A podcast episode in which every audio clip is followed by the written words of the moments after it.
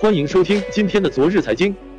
二零一七年起，以下债务不属于夫妻共同债务。夫妇任意一人与第三人沟通作假的债务，当第三方要求被欺瞒方赔偿时，那么法院是不支持这个债务的。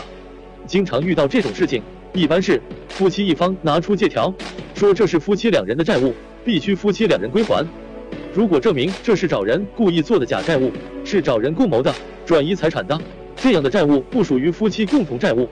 如果夫妻中有一人有吸毒、赌博等违法行为中产生了负债，第三方要求夫妻共同还款时，人民法院不予支持。也就是说，如果夫妻任意一人有赌博等不良嗜好，不属于夫妻俩的共同债务，妻子是不用想办法偿还的。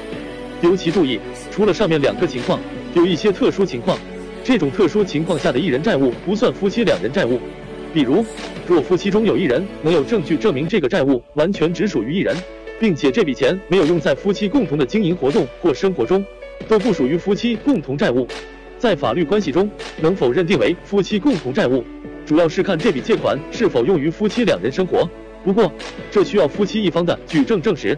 实际上，借款人在婚姻生活中用个人名义借的钱，都算是夫妻两人的债务。